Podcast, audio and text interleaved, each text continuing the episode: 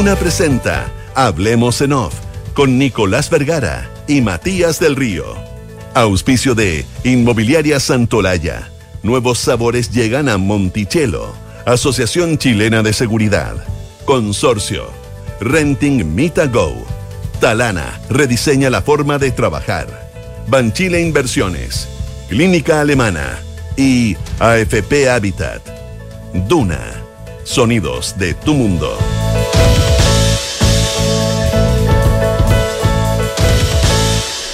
Muy buenos días, ¿cómo están ustedes? 8 de la mañana con 7 minutos. Es eh, jueves ya, qué bueno que es jueves. Jueves 16 de junio, con N, eh, del año 2022. Matías del Río, ¿cómo está usted? Muy buenos días. Nicolás Vergara, muy buenos días. ¿Cómo te va hoy? Bien, bastante bien. Se aproxima un fin de semana que es bastante especial. Para mí no es largo, pero, pero es especial. Tiene atisbos de ser un fin de semana de esos larguitos. Eh, y, y antes la, y la cantidad de gente, bueno, de hecho los colegios no tienen clase el lunes mayoritariamente, bueno, y no tienen clase nunca más en la vida probablemente, eh, pero... No, o sea, no exagero, está por verse cuando es clase. Está por verse. Oye, eh, eh, la Leslie Ayala, con que siempre conversamos mucho, eh, me recordaba que hay que darle el premio a la coherencia al colegio de profesores. Sí, por supuesto. Ellos han sido coherentes siempre, no hay que hacer clase. La verdad que en esta época en que la gente cambia tanto de opinión eh, y se arrepiente y todo lo demás, hay que darle un premio al colegio de profesores. El colegio de profesores nunca ha querido que haya clase. Desde la pandemia en adelante, no, no, no, no exageremos. De la pandemia en adelante, así que ellos... Precedió a la pandemia un largo paro. Un larguísimo paro. Un larguísimo paro. No recuerdo la cantidad de días, pero, Mm. pero fue uno de esos paros largos, largos en democracia. No, el otro día me, me, me mostraron una estadística de la cantidad de, de, la, de, la, de la falta de clase. De la falta de clase. Eh, bueno, Ayer me, Perdón que me quien, detenga un quien entró primero, quien entró primero medio el 2018 eh, ha ido menos de un año a clase. Y está hoy día en cuarto medio. Ha ido menos de un año, un año completo a clase. Ayer tú, no sé si supiste, pero amanecieron tomados tres liceos en Concepción. Sí, Que nos escuchan en el 90.1. Saludamos a la gente de Concepción. que no escuchan mucho. Entre ellos el, el gobernador eh, Díaz. Eh, y, es- y uno de los petitorios, esto lo escuchaba en una radio local. eh, el, dentro del petitorio, no creo que sea lo único, ¿no? Digo, para, para no caer, digamos, a esta hora de la mañana, no caer en cama. digamos. Parte del petitorio era que estos liceos, bueno, el tema de infraestructura, que siempre están, Sí, hay que decir que mucho de esta infraestructura en Santiago y en las regiones, cuando hay responsabilidad del Estado, cuando son estatales, de no, de no tenerlo tiquitaca, sí, pero también hay mucho de destrucción de los propios manifestantes, de, de los propios- toman- tomadores, exacto. tomantes. Pero dentro de la dentro de la demanda estaba el que no había calefacción. Yo no estudié en Concepción en el colegio, yo estudié en Viña y estudié en Santiago. En Santiago una zona, no sé si cordillerana, pero, pero alta y cerca de cerros. Y era congelado. Un pabellón de piedra, pero ni te puedo decir. Los sabañones eran pan nuestro de cada día, las manos rojas. No tengo recuerdo de que haya solicitado nadie. Escarcha, esa escarcha, No, no. esa escarchadura donde uno podía patinar arriba, te quiero decir, ¿ah? No tengo recuerdo que haya- alguien haya pedido calefacción. Calefacción. No existía. Hoy día hay paro en un, en un liceo porque falta calefacción. Yo voy a hacer la salvedad, para no ser tan dramático, de que probablemente en Concepción la situación eh, de, temperatura es muy distinta y ahí se requiere, porque de lo contrario sería realmente escandaloso que tú pararas en estas circunstancias además por falta de calefacción. Así que voy a dejar en la duda en favor de los tomantes de que la calefacción es indispensable para hacer clases en Concepción. Oye, eh, nos, nos fuimos al tema 3, digamos, pero eh, de nuestra pauta. Eh, tampoco el orden ha sido nuestra No, constitución no, nunca. no, y además tenemos una semana. Vamos a armonizar por el camino. No, claro, podemos armonizar. Pero bueno, pero en ese sentido, ahora, yo no sé, o sea, se reclama mucho por el tema, yo creo que hay, hay una suerte de improvisación, no cabe ninguna duda, pero, pero finalmente la medida está tomada y, y- y va a ser aplicada. Ya, bueno, ya mm, los colegios van a seguir abiertos para las eh, para las colaciones, eh, eh, que eso es muy importante, porque que hay gente que que la comida del día es eh, la comida caliente del día es la que recibe en el establecimiento educacional Eh, algo que se dice poco o sea como por, por, por hecho y la verdad que, que es parte del estado presente eh, lo que es muy importante Y, y, la, y, está por verse qué, qué, qué, efectos tenga. O sea, sabemos los efectos negativos, pero no nos cerremos a que pueda tener efectos positivos. Puede tenerlo, puede Ah, tenerlo. puede tenerlo. Lo que Hay que- dudas. ¿ah? Yo conversé ayer con gente que me decían que, que bien, no, no, no, no iba a generar un, un efecto muy grande. Y, El problema es que se genere el músculo, se genere el, el órgano, digamos, de- de- don- donde la inclinación sea suspender clases como una opción.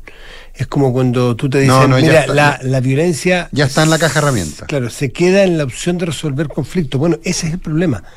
¿En qué momento se llegó para quedarse? Ahora, la suspensión de clase queda como el botón, ya no es en caso de emergencia rompa el vidrio. No, No, no, no, no, no, Esta eh. es un botón más. No, Es es- botón. hay, hay una, hay un- el vidrio ya está roto. El vidrio ya está roto. Sí, a, a mí, a mí me preocupan do- dos elementos de esto. El primero, espero que tenga un, el- el- el- espero que tenga un efecto positivo alguno. El segundo es que hay mucha gente a la que le queda muy cómoda la suspensión de clase.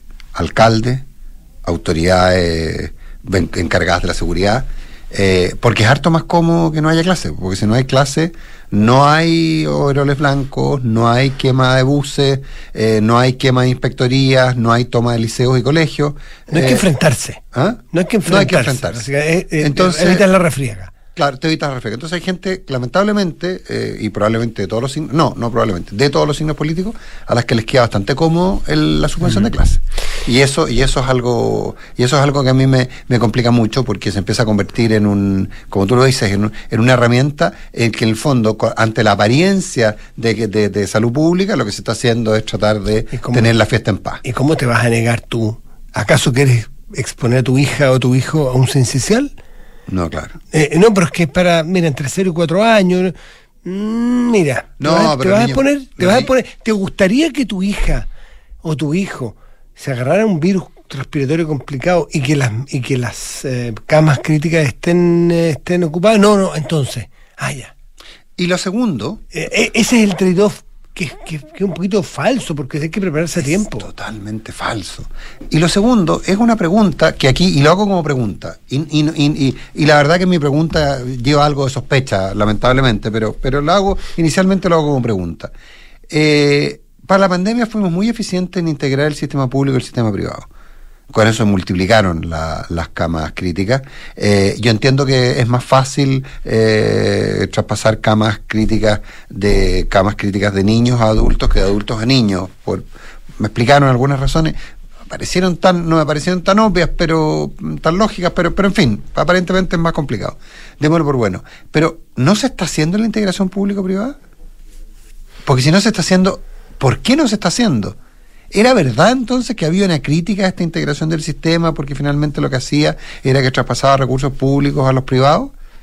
Eh, eh, ¿hay, ¿Hay también aquí en esto una posición ideológica? Me- me- esa es la pregunta. No, no, no tengo una respuesta, pero, pero lo planteo como una legítima duda. Eh, porque entiendo que lo que estamos hablando son las camas públicas. Entiendo que en los centros privados también hay dificultades, pero, pero, lo, pero hay un encargado de reconversión de camas, hay un encargado eh, de, de- de- de búsqueda de todas las capacidades posibles. Parece que no. Mira, eh, yo lo último que te quiero contar es que una, una persona con la cual me, me- me- me- suelo eh, topar en el trabajo, digamos, puede ser caso padres o madre, o ambos, eh, tenía una hija, tiene, perdón, tiene una hija, una hija única, chiquitita, que está empezando su escolaridad y estaba con algunos... eh, eh, ¿cómo se puede? No es tratamiento, porque eso es médico, algunos eh, procedimientos educativos especiales porque tenía que ser un reforzamiento. Ok, me dijo, mi hija o hijo pierde el reforzamiento, que llevaba tres semanas, iba tiki-taka, íbamos avanzando, estaba empezando a tomar el color el reforzamiento para lectura. Una persona que estaba, un chiquitito que estaba empezando a leer. Claro, lo que- pierde. Había ido a un jardín infantil, porque con estas vacaciones adelantadas y alargadas, dijo, bueno, no importa, voy a ir a un jardín infantil que estuvo mi hija o hijo cuando eh, antes de entrar al colegio. Claro. Y voy a pedirle que, porque conozco a las profesoras que eran muy buenas para enseñar este tipo de cosas, y voy a pedirle que me eche una manito mientras se queda este refuerzo. Fue y el jardín infantil le dijo, no, nosotros también vamos a estar cerrados. Wow. Segundo, dijo, esta persona me comentaba, yo tendré que pedir permisos en goce de sueldo. para quedarme en la casa para, para cuidarlo. Porque padre y madre, en este caso los dos cuidadores, tienen que salir a trabajar y no tenían vacaciones. Entonces, la alteración que se produce desde el aprendizaje, desde los cuidados, desde lo laboral, yo no sé si se tomó en cuenta del todo. A mí lo más sospechoso de todo es que la medida corre desde con Barbalá a, a Copquecura, ya, qué sé yo, ya, no sé, ya, ya, a cualquier, a, a Yayay. ¿Tienen la misma realidad, realidad epidemiológica, hospitalaria, estas tres localidades que nombré al azar? No, ¿no es cierto? No la tienen. Entonces, parece una medida un poquitito frívola. Perdonando si nos escucha alguien que la tomó, con el mayor respeto, pero si no la explican mejor, parece muy frívola, como si no importara perder clases, como si no importara que los padres tuvieran que enfrentarse a una situación laboral propia muy compleja de no tener cómo no. alguien me da, perdón, yo sé que en el colegio de profesores si alguien está escuchando me va a decir, perdón, los colegios no son guarderías. Los colegios no son solo guarderías, pero sí sirven no, también de guarderías porque hay un entramado social donde claro. tú, a mí de chico me dejaban en el colegio y mis papás podían ir a trabajar. Y eran los privilegiados aparentemente. Absolutamente. Absolutamente, absolutamente. No, no, sí. Bueno, yo, esas son las cosas que a mí me, me, cuesta, me cuesta, me cuesta entender. 8 de la mañana, 18 minutos.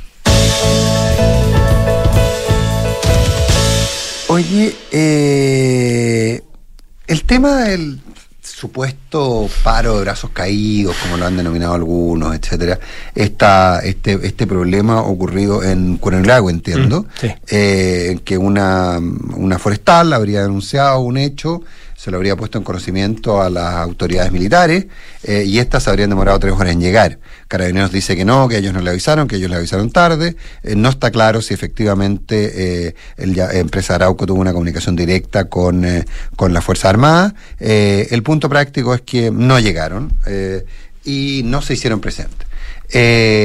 Cuál, eh, lo, lo, lo, que resulta casi anecdótico pero interesante es que el, el, sistema que tiene Arauco de seguimiento con drones, o sea, la verdad que, que o sea, entre el GPS una camioneta robada más un dron, ellos tenían la ubicación exacta donde se estaban moviendo quienes habían realizado este atentado. Es un tema o sea, de voluntad y posibilidad. Es un tema de voluntad y posibilidad, claro, y no sé si eso se puede coordinar con, con, con la autoridad policial o militar de la zona.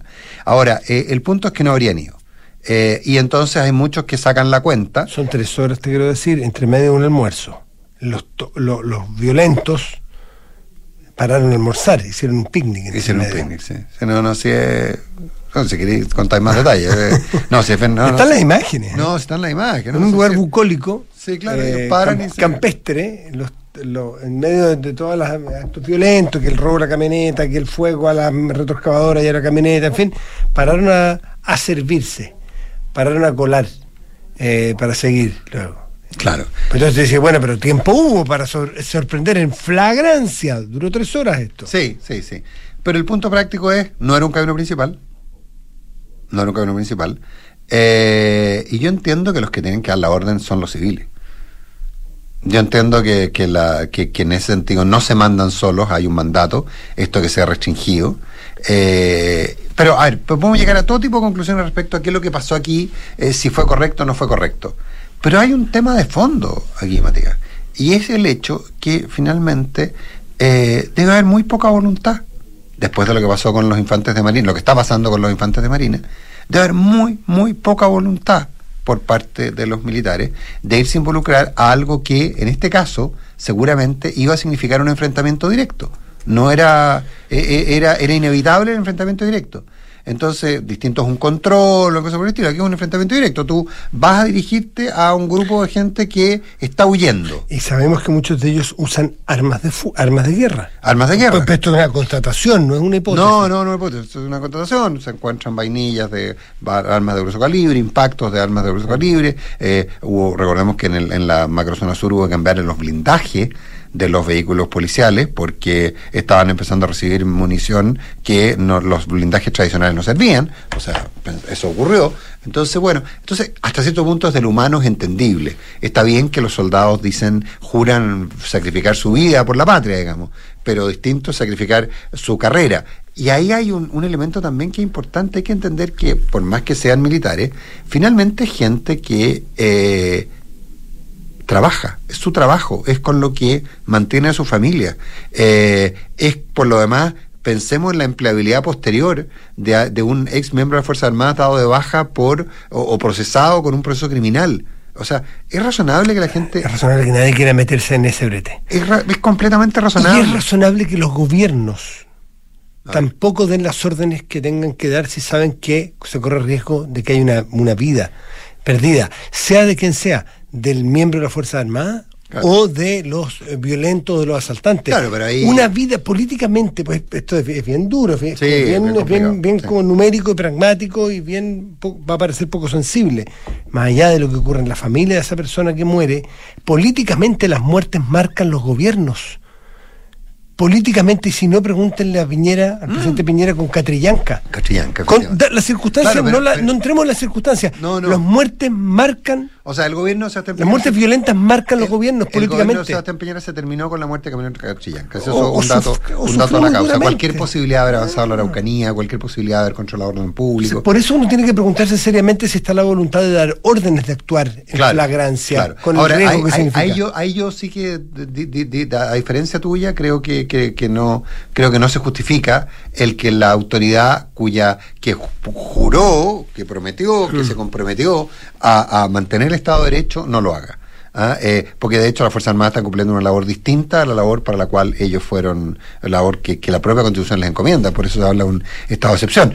por otro lado, tú te cuenta, Matías, lo complejo que resulta el que, eh, por ejemplo, alguien sea sometido a un, a un proceso por haber actuado en estado de emergencia y en dos, dos o tres meses más que esa- ese estado de excepción jurídica no exista. Y tú te sigas, ten- te sigas teniendo que defender en los tribunales ante algo, algo así. No, no, pero es que legalmente, no, no, sí, legalmente sí, pero recordemos lo que es la prisión. Esto una- es una institución muerta, el estado de excepción. El estado de excepción ya no existe. Ya no existe. Entonces, no existe? O sea, ¿A qué no, existe, pero la, la- la- la- el proyecto de la constitución lo eliminó. O sea, no, no, no, va, no va a existir la prerrogativa de la autoridad de, eh, Estado de excepción de emergencia. de estado de excepción de emergencia. Eh, puede existir el estado de asamblea, eh, que es el estado de guerra interna, digamos, o el... O, el- Muy o- extrema. la- claro, o el, o el que o el eh, invasión. Pero, pero no está. Entonces, es muy complicado. ¿Alguien está de acuerdo? Eh, eh, recuérdate, la Contraloría en varias oportunidades ha rechazado que se, que las instituciones armadas paguen las defensas de su, de sus víctimas, de sus, de sus funcionarios que están siendo sometidos a procesos. O sea, además tenéis que pagarte un abogado. Eh, es, es la verdad que, que, que es, eh, es, es bien Nadie podría sorprenderse si ve algún funcionario de alguna institución armada en que en algún momento determinado mire, mire para otro lado. Nadie podría sorprenderse, no digo justificar, uno podría explicarse y no sorprenderse por todas las motivaciones y todos los incentivos que uno ha narrado y se puede imaginar. Mm, Claro, entonces ahí como te digo, y- y- y eso, eso es lo que, lo que resulta, resulta más, más, más desconcertante, porque finalmente nos vamos quedando sin instrumentos para el control del orden público. Eh, y bueno, en fin, ¿qué, qué, qué más quieres que te diga en esa materia? 825.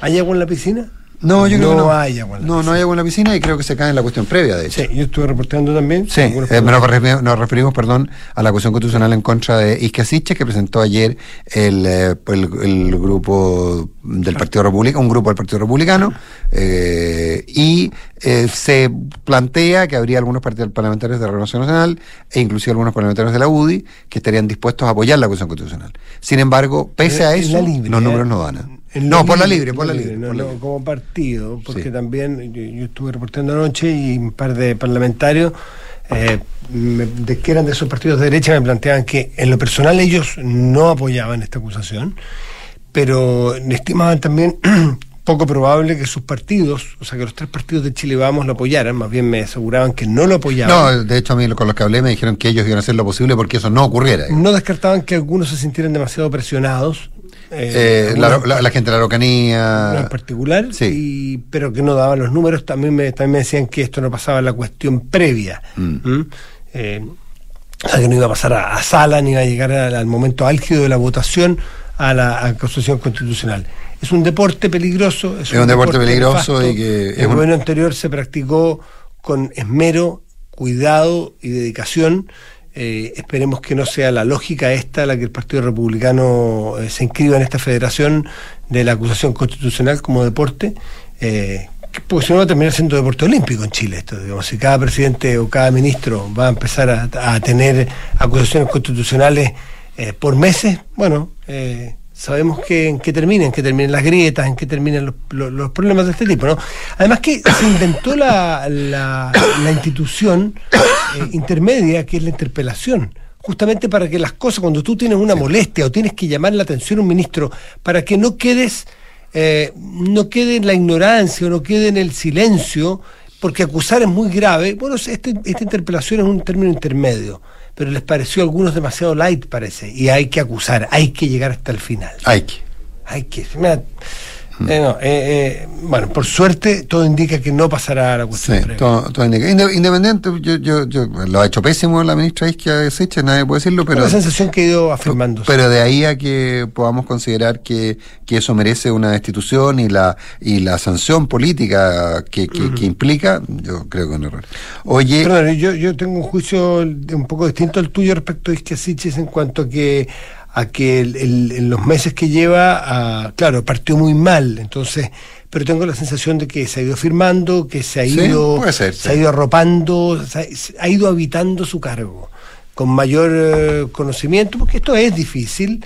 Eh, recordemos que partió con el, con el con el tropiezo de papelón y, bueno y el drama de, de Temucucuy venía precedida de sus propias palabras cuando hablaba de los infelices cuando en el colegio médico fue muy intransigente en fin de ahí pasó a ser ministra vino lo de Temucucuy no ayudó mucho pero después ha sido ella quien ha ido a poner la cara quien ha hecho declaraciones que justifican y que explican por ejemplo la petición al Congreso del estado de excepción eh, no debe ser barato políticamente ni fácil pero lo hace mm. eh, y yo siento que ha ido ha ido apropiándose del cargo de una manera. De, acuerdo, pero ninguna de las cosas que se le imputan son, a mi juicio, eh, motivo como para que se le acuse constitucionalmente.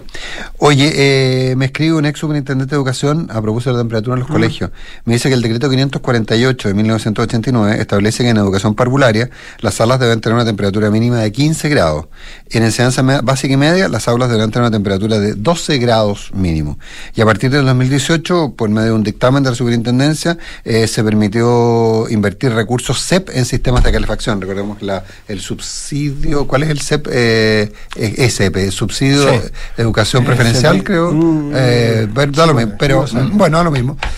que están destinados básicamente a, a otras materias, se autorizó que también se, se destinaran a, a calefacción. Ahora, 12 y 15 Mm, no creo que cueste demasiado tenerlo. No, por eso yo puse la salvedad que era Concepción. Yo no, yo, supongo que en Magallanes, yo supongo en Magallanes, y creo que en Puerto Montt, y creo que en muchos otros lugares. Yo hice la salvedad geográfica, que por lo menos para Santiago, muchos de los que nos escuchan fueron a colegios, y la gran mayoría, a colegios sin calefacción.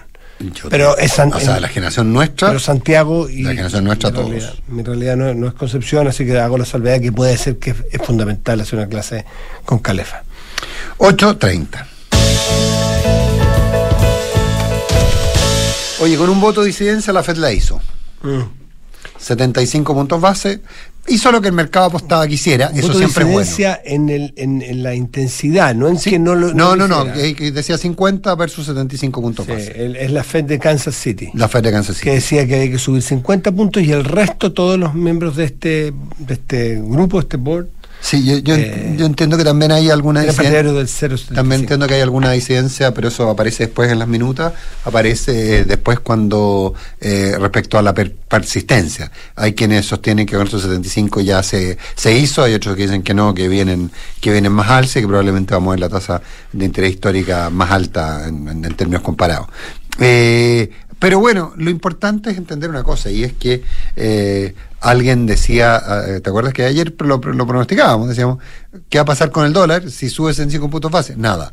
No, pues está internalizado. Ya está internalizado. Y eso es importante entender que estas medidas tienen efectos largos. ¿Te acuerdas? Lo conversamos la semana pasada con, eh, con Rafael Berguán, que decía que muchas veces, muchas, ya para medidas más de fondo, para controlar la inflación y para ese tipo de cosas, eh, esta, eh, la, la, la, política monetaria tenía rezagos de entre tres y seis meses, o sea, entre dos o tres, entre uno, dos o inclusive tres trimestres en algunos casos, eh, pero lo que tiene, lo que, lo que sí sirve es la señal. ¿Te acuerdas que muchas veces eh, Greenspan, probablemente fue Alan Greenspan, cuando fue el director, el presidente de la Reserva Federal, fue absolutamente clave en eso, era la cantidad de señales.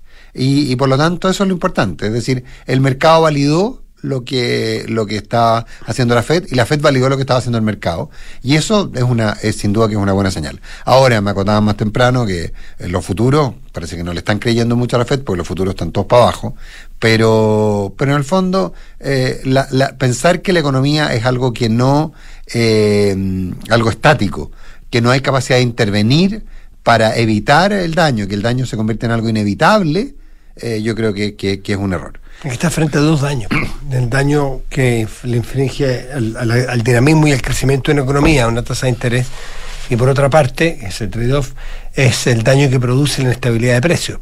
Y, la tasa de interés lo que busca justamente es mantener los precios bajo el control de mercado, no, no, no, no, fijar, pero el control de mercado a través de tasas de interés. Y, esa inflación que nosotros la sentimos tan de cerca, la están sintiendo en muchos países del mundo. No sé si todos exactamente, sí, pero, pero, pero, muchos. Sí, lo, que pasa es que nosotros tenemos un poquito de inflación propia bien importante. También. O sea, eso no cabe ninguna duda, pero pues es cosa de comparar, eh, no con la inflación de Argentina, pero sí con la inflación en Perú, con la inflación en Bolivia, en Paraguay.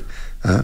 que son mucho más bajas la Ayer vi un, artículo, un reportaje gráfico de, de, de, de, algún diario argentino, ese perfil o, La Nación, donde ponían eh, 2019 un asado típico de medio, digamos, que come el argentino medio, en una familia de cuatro personas, y ponían los pedazos de carne, ponían el vino, ponían la ensalada, ponían, qué sé yo, lechuga, tomate, en fin. Eh, y decía, bueno, el 2019 alcanzaba para esto las cuatro personas. Y luego el 2020, 2020 claro, ah, marzo del 2020, iban retirando las cosas que no alcanzaban para comprar. El 2021 retiraban las otras cosas para comprar. El 2022 ya no quedaba ni lechuga, ni tomate, ni vino, ni bebida, ni, ni, ni nada, ni soda, ni nada. Y el 2022 empezaba a disminuir el el plato de lo único que quedaba sobre la mesa que era la carne. Y la carne, que había cuatro bifes en esta familia de cuatro, no creo que eran cuatro personas, quedaban un poquito más de dos y medio pedazos de la misma carne y nada más sobre la mesa. Este es el asado de los argentinos hoy comparado con el 2019. Una, una situación gráfica para entender qué es lo que es la inflación. Claro, y, uno de los, hay que recordar que uno de los elementos eh, fundantes de la campaña de, de, Alberto Fernández fue que iba a volver el asado a la mesa de los argentinos. Mm. Entonces, por eso que, que es complicado hacer eslogans eh, y ese tipo de cosas. ¿eh? Qué, impresionante, eso te lo cobren toda la vida. El asado, uno de los elementos era que el asado volvía a la mesa de los argentinos. Mm. Qué impresionante. 8 de la mañana con 34 minutos.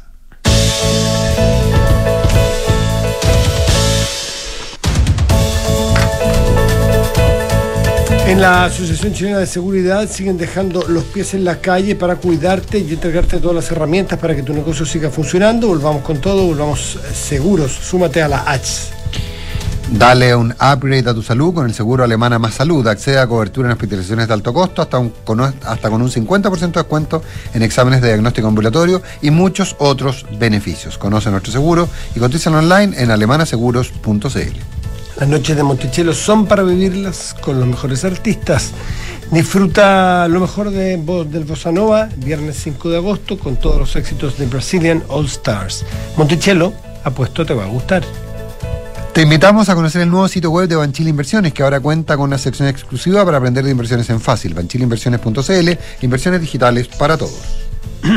Planificar el futuro es la tranquilidad de hoy en FP Habitat tienen las mejores alternativas de ahorro según tus proyectos a corto, mediano o largo plazo. Contrata tu plan de ahorro en una cuenta 2 o en una PB. Descubrirás y contratarás en la fphabitat.cl. Suscribirse a MitaGo es la forma más, más, fácil y simple de tener tu auto nuevo y con todos los trámites incluidos. Además, al pagar un anticipo, disminuyes tu cuota mensual. Suscríbete en mitago.mita.cl y solo preocúpate de manejar y disfrutar.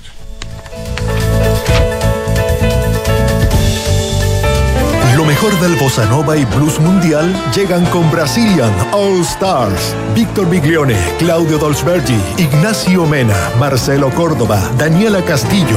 5 de agosto, 21 horas, Gran Arena Monticello. Entradas por topticket.cl. Brazilian All Stars, la gala del bossa nova y blues mundial.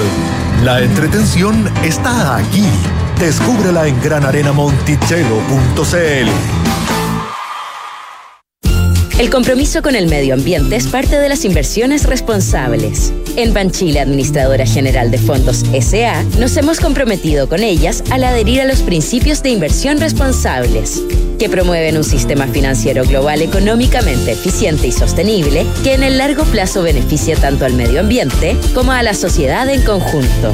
Conocen nuestra oferta de productos ESG en banchileinversiones.cl. Digitaliza los procesos del área de recursos humanos con Talana, la más completa y robusta plataforma para la gestión de personas. Gracias a los módulos de remuneraciones, asistencia y turnos, firma digital, desarrollo organizacional y reclutamiento y selección, Talana ha ayudado a las empresas a reducir sus costos operacionales. Únete a las miles de empresas que ya han digitalizado su área de recursos humanos con Talana. Conoce más en talana.com. ¿Y en qué momento te compraste un auto nuevo? A ver, ¿tú te compras las películas? Obvio que no. Me suscribo a las plataformas. La que termina en Flix, la que termina en Son, la que termina en Ney. Ya, pues, esto es lo mismo. Apréndete esta que empieza con Mita y termina en Go. ¿Mita Go? Mita Go, tal cual. Me suscribí a un plan, elegí el auto cero kilómetros que quería y me hicieron todos los trámites. Acordé mi plan con su cuota mensual y listo. Ya, ¿y dónde hiciste todo eso? Entra a mitago.mita.cl y ahí está todo para suscribirte a planes de 12 hasta 36 meses con todo incluido. ¡Chanán! Suscríbete a un plan y recorre la nueva temporada de tu vida en tu nuevo auto con MitaGo. Disponible en todo Chile y en mitago www.mita.cl. ¡Wow! Acabo de terminar la serie, muy bueno el final de temporada cuando...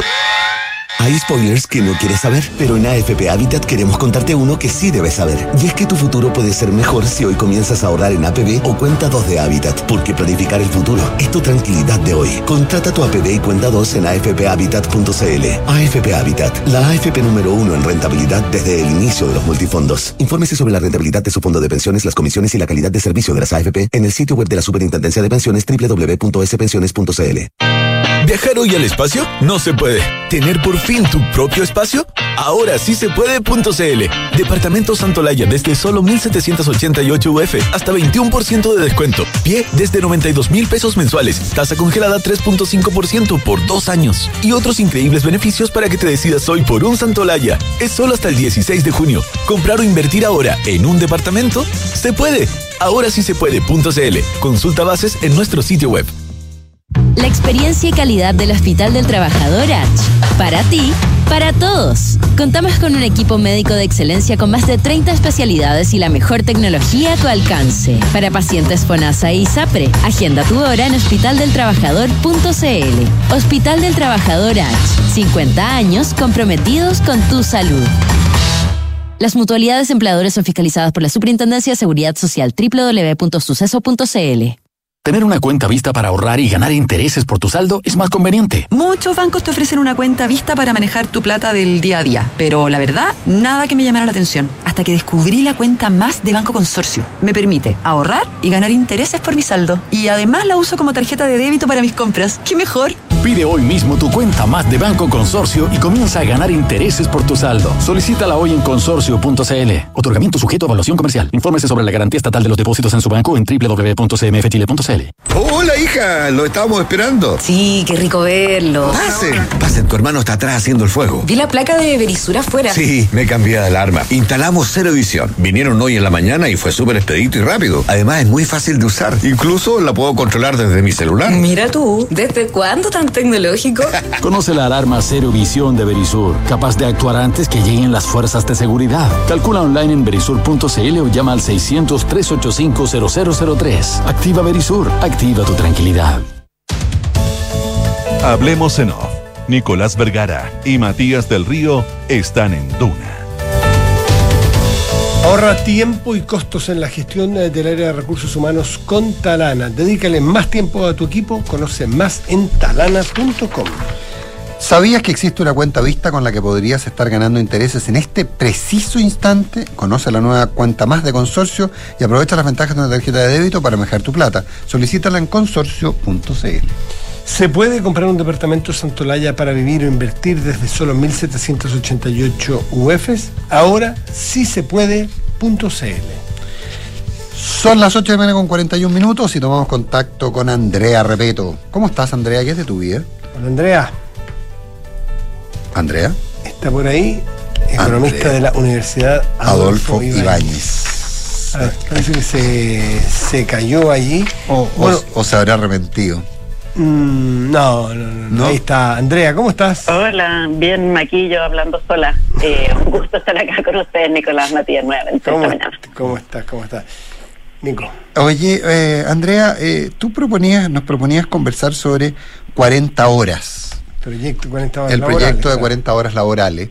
Eh, un proyecto que, bueno, es una promesa de, de- de este gobierno eh, y, que, y que tiene un montón de, de sublecturas cuando se habla de productividad, cuando se habla eh, de, mejorar la eficiencia, etcétera, etcétera. Pero la verdad, objetivamente, ¿de qué hablamos cuando hablamos de 40 horas, Andrea? Mira, hay dos temas detrás de las 40 horas eh, que yo creo que se pueden lograr si se hace de la manera en que por lo menos tipo el presidente en su cuenta pública reciente, que desde, el- desde donde viene es una novedad.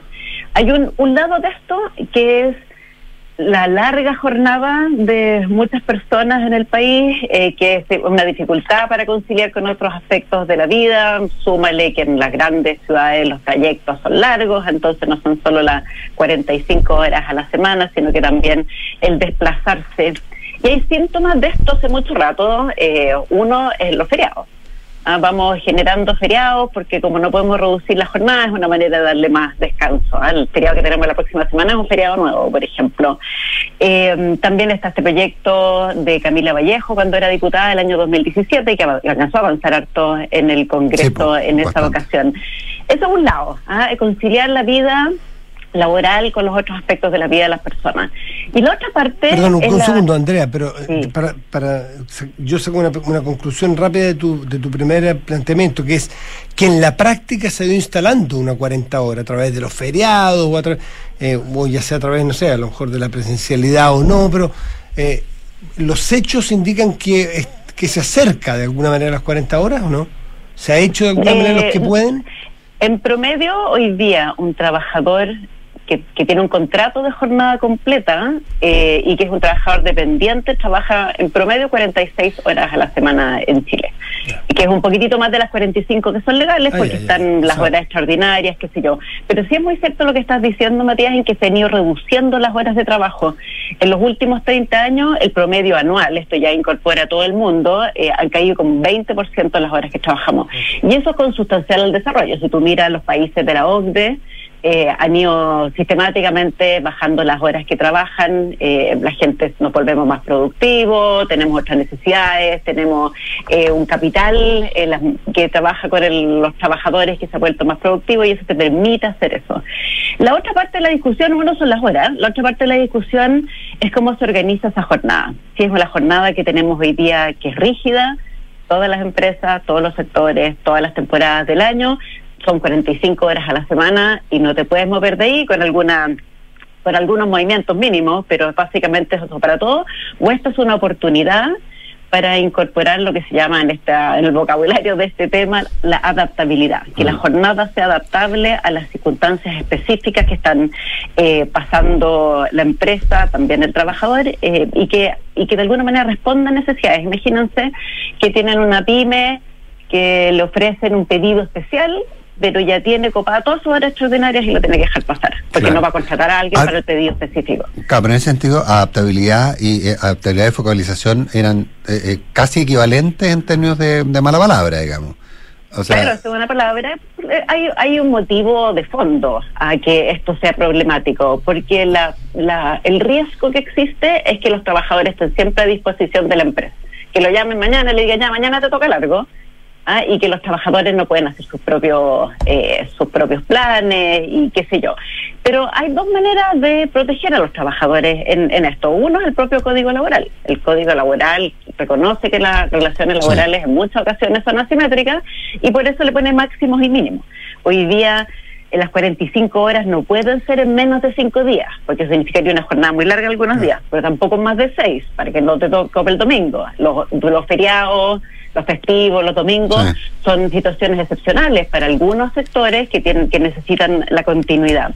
Entonces también hay maneras de hacer esto y de hecho el propio eh, eh, gobierno de Piñera en respuesta a esta propuesta que hizo Camila Vallejo propuso una jornada de mensual en vez de semanal de 180 horas que era flexible, tenía menos horas, 41 y algo, eh, y al mismo tiempo se enmarcaba dentro de los mismos máximos y mínimos actuales, de modo que la gente siguiera protegida por el Código Laboral.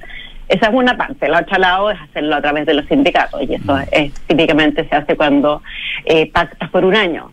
Vaya a tener un número grande de horas, en el año las vamos a repartir de distintas maneras. Ahí eso se hace típicamente con los sindicatos. Entonces está la preocupación y por eso suena una mala palabra, pero se puede eh, atender esa preocupación, que es una preocupación que puede ser válida. Claro, pero, pero en ese sentido, por ejemplo, hay una, una, una, una cosa que le gusta mucho decir a Matías.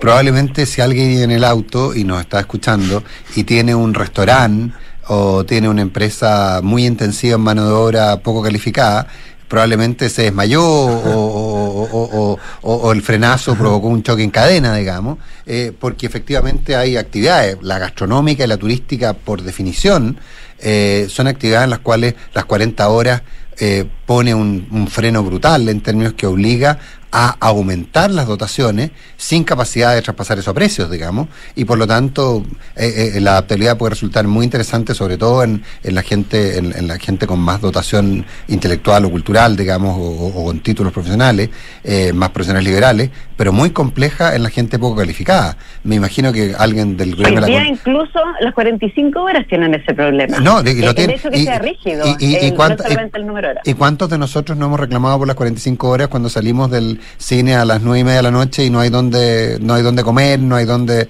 hacer nada, digamos. Eh, claro, lo que la manera en que se ha abordado ese problema es, hay dos caminos. Uno que el propio código laboral tiene excepciones. Hay ciertos sectores mm. a los cuales no le rige este este modelo general y se han ido agregando a lo largo del tiempo nuevos sectores porque porque necesitan continuidad los servicios o necesitan jornadas que sean más largas o, o, o, organizadas de manera distinta. Y la otra cosa es que las empresas, con la, con la aprobación de sus trabajadores y de los sindicatos correspondientes, pueden pedir excepciones a la dirección del trabajo. La Dirección del Trabajo aprueba del orden de 9.000 extensiones, eh, perdón, excepciones al año. Uh -huh. Son, es, es, un gran número de empresas y sus propios trabajadores que necesitan algo distinto. ¿Ah? Entonces hay esta presión ¿no? por sí, este es un tema que llevamos en la faena, en las faenas agrícolas, en las faenas agrícolas, por ejemplo, es distinto y en las mineras. el, el horario la minera no, no el 3 por 1 sí, eh, eso es. es. distinto cuando tú tienes temporadas eh, productivas o de cosecha y no en invierno y en verano de, de, por lo que yo sé se puede adaptar. Eso es parte de las excepciones que permite la ley Exacto, está justamente en el Código del Trabajo que es, estos son sectores que requieren algo distinto, por ejemplo, y los restaurantes también, que es el ejemplo que pone Nicolás. Lo interesante que pasó estos días es que eh, este proyecto de 40 horas de Camila Vallejo y lo que decía el, el propio eh, programa de gobierno de Gabriel Boric era que iba a haber una rebajada de, las, de 45 a 40 horas y punto. Y, y que iba a ser gradual. El, en, es lo que decía el programa de gobierno. Ahora en la cuenta pública reciente, en el contexto de reconocer que hay temas que han, han ido, van a elevar los costos laborales, y este es uno, el propio presidente dijo que iba a ser una reducción gradual y adaptable. Y adaptable es lo que permite pensar en que aquí hay espacio eh, tal vez para elevar la productividad de, del trabajo y al mismo tiempo eh, para, para poder enfrentar los costos adicionales que significa una reducción de la jornada, que, que por las mismas horas eh, por cada hora, perdón, te trabajen, te paguen un monto mayor, que es lo que implícitamente está en esta reducción de horas. Hay la posibilidad de que vayamos a conversar sobre estas jornadas que son más flexibles, que son medidas en tiempos más largos, en meses, semestres, en años, pero que al mismo tiempo eh, puedan adaptarse a estas necesidades, por el ejemplo del ejemplo de la pyme que les da hace un rato atrás, en que ahora sí va a poder tomar ese pedido extraordinario que antes no podía tomar. Y eso es una novedad. Y es una buena novedad. Esto es algo que propuso Piñera y que también propuso Bachelet en cierta forma cuando hizo su reforma laboral de negociaciones colectivas. A Piñera le fue pésimo. Y, le fue muy mal, por supuesto. Por supuesto. ¿Y, ¿y por qué ahora podría irle mejor? Bueno, porque ahora viene del lado de que se había negado en el pasado, que son cosas que han ido sucediendo eh, en esto, en este par de meses, en que el, la- el Frente Amplio y todo ese mundo ha ido eh, aceptando cosas que antes no le parecían aceptables. eh, hoy día comprende que para poder hacer esto, que puede ser bueno y que yo creo que es inevitable, que trabajemos menos en el tiempo, eh, que al mismo tiempo eso se puede hacer con adaptabilidad para poder compensar los costos que implica la reducción de horas y eventualmente también para elevar la productividad de las empresas. Andrea Repeto, tú como experta laboral, me imagino que no bueno, está, está, está en la, en- de moda, podría decir, es nada que es frívolo, puede sonar frívola, esto de las 40 horas, porque se ha discutido y se, y se pero la flexibilidad laboral, Andrés Velasco en su momento escribió sobre la flexibilidad. La flexibilidad. Eh, y, y son temas que han tenido que quedar en el cajón muchas veces. Eh, ¿Tú crees, dada tu experiencia, que si entramos a conversar y a discutir de manera más madura ahora, eh, más tranquila y más reposada y con guitarra, en la adaptabilidad, ¿hay espacio para hacer una gran conversación de adaptabilidad en otros ámbitos en lo laboral? ¿O tú crees que se va a situar solamente en las 40 horas? Sí, a ver, hay dos discusiones de flexibilidad. La que proponía Andrés Velasco en su minuto eh, es la son los costos de despido, el tema de las Mm, indemnizaciones sí, por claro, años de claro, servicio. claro, Y hay otro tema de flexibilidad que es este, el que estamos hablando ahora, de la posibilidad de las empresas de, y los trabajadores de adaptar los horarios a las necesidades específicas, a las temporadas, al sector, etcétera. Yo iría paso por paso. Eh, ¿Y no en mejor aprovechar laborales, la temporada de apertura para tratar todos los temas en un... ¿Por qué necesitas tratar tantos otros temas, Matías? Que yo creo que en el fondo es pedir demasiado. Acuérdate que tenemos a puertas una reforma tributaria que prontamente nos van a contar qué es lo que están pensando. Tienen la reforma de pensiones que va a elevar también los costos laborales eh, al, al aumentar las cotizaciones. Está esto otro. Eh, ya la bandeja está bastante llena, creo yo. ¿ah? Eh, y Pero veamos, veamos cómo les va. Es decir, ¿verdad? Hay capacidad para conversar esto, para hacerlo de una manera en que efectivamente eh, los beneficios lleguen ampliamente. eh, lo que trató de hacer Michelle Bachelet, que yo estaba de acuerdo con eso, pero era solamente para las empresas que tenían sindicatos que representaban al menos el 30% de los trabajadores, y eso es muy exigente en Chile. Ah, la tasa de sindicalización promedio está por debajo del 30%, son poquitas empresas, eh, hay mm, un grupo muy, muy pequeño, yo creo que no son ni 10 empresas que tienen firmados estos convenios de, de trabajar cuatro días a la semana a través de los sindicatos porque es muy restrictivo. Vamos por paso. ¿ah? Eh, si, si logran que las pymes, por ejemplo, también puedan tener estas jornadas adaptables, yo creo que va a ser un paso importante en estos términos que podría abrir la puerta a lo que tú dices, Matías, a que conversemos otros temas también. Hay quienes argumentan que finalmente esto va a subir la productividad.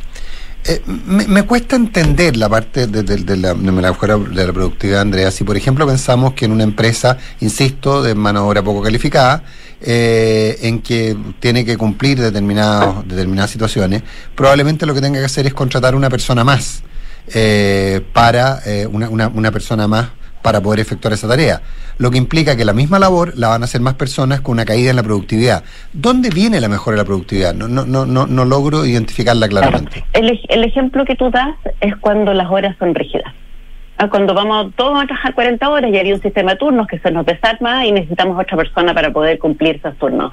Pero ¿qué pasa si tú puedes utilizar eh, horas extraordinarias Pero ¿qué, para lo- poder qué hacer pero aquello? qué- qué- qué le ocurre, Andrea, con una empresa, por ejemplo, que se dedica al aseo? Y que por lo tanto el aseo de, de oficinas, de, de reparticiones públicas, debe hacerse en, en horarios determinados, claramente determinados, eh, y por lo tanto, y que muchas veces no se adaptan ni siquiera a la jornada laboral, y que por lo tanto te lleva a que tú igual necesites más gente para hacer la misma pega porque no vas a poder tenerlas todo el tiempo. Sí, eso ya está, y eso ya de alguna manera el sistema ya, ya lo cubre. Ah, en, el- en lo que decía yo recién, en, en los que están ya en el Código Laboral, que es una cosa permanente, o a través de la Dirección del Trabajo pidiendo estas situaciones excepcionales. Eso no se va a acabar, no se va a acabar la excepcionalidad porque, por cierto, no todos los sectores y no todas las empresas y no todas las temporadas son iguales. Entonces, lo que viene, ¿por dónde viene la productividad? En el ejemplo que te das un rato atrás, en estas situaciones que son transitorias y esporádicas. A veces necesito más horas de trabajo y con el sistema actual que tengo, no tengo cómo pedirle a nadie sin contratar a alguien nuevo. Pero no quiero contratar a alguien nuevo por, por un mes. Quiero contratar, la, la necesidad es una necesidad esporádica, eh, pero el costo puede ser muy alto si necesito mantener a alguien de manera más permanente. Entonces, hoy aquí podría hacerlo, porque voy a tener bolsas de horas que voy a poder utilizar para estas circunstancias especiales. Es ahí por donde están pues, eh, eventualmente las ganancias. Cuando uno mira la literatura internacional, hay, hay algunos países que han hecho esto, Alemania, eh, la provincia de Quebec en Canadá, Francia, Portugal, y si uno revisa, no son muchos casos, pero y tampoco siempre se puede estadísticamente estudiar así como con toda la detención que uno quisiera, pero si se da con gradualidad, si se da con flexibilidad, e idealmente sea un buen minuto del ciclo económico, que tal vez eso es lo que nos está faltando a nosotros, no hay reducciones agregadas en el empleo, no hay problemas de salario y en general buena parte de los trabajadores elevan su bienestar con estas medidas. Pero tienen que darse conjuntamente estas distintas cosas. Andrea Repeto, como siempre, muchísimas gracias. Gracias, Andrea. A ustedes que estén muy bien, que tengan buen día. Nos vemos. Oye,